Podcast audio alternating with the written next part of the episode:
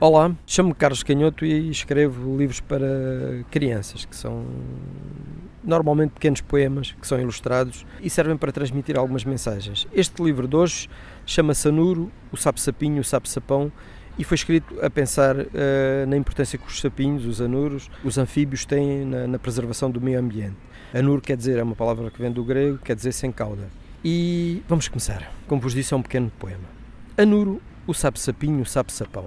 De um terno abraço, em forma de laço, entre pai e mãe, ficou no lago um cachinho de ovos para nascerem sapinhos novos. No calor das águas, uns tempos depois, algo fantástico aconteceu. Abriram-se os ovos e de um deles a Nur nasceu.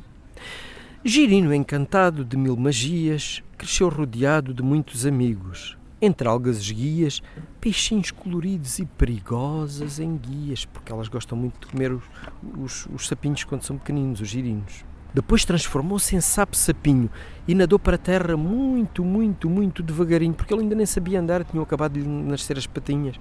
Agora vive numa encosta, à beira de uma horta, numa cova torta de que muito gosta, porque eles gostam muito de estar debaixo da terra durante o dia, só à noite é que saem. Sai de noite à lua para se bronzear e se alimentar. O hortelão, que é seu bom amigo, deu-lhe um tesouro para ele guardar. Nas noites de chuva, que muito aprecia, é poeta e adora sonhar, mas não deseja reinos distantes, nem castelos de ouro. Espera apenas uma doce sapinha para se apaixonar e dar beijocas até se fartar. Já sabe sapão, parece um balão, e de tão lustroso tem ares de vaidoso. Saibamos então o comanuro sabe sapinho sabe sapão. Por ser tão gordinho, comerá tocinho? Não. Beberá leitinho? Não. Comerá pastelinhos de requeijão? Não, não. Comerá bolachinhas de limão? Não. Comerá melancia? Comerá agrião? Não, não. Comerá biscoitos de cão? Não. O sapo-sapinho é menino fino e tem muito tino, quer dizer, tem muito juízo. Gosta de minhocas gordas e escorregadias.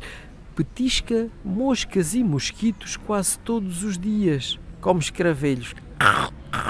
Tem uma casca muito grossa, a horas tardias e coisas ainda mais estranhas, mais casaranhas, porque são viscosas e muito, muito saborosas. Só não gosta de caracóis.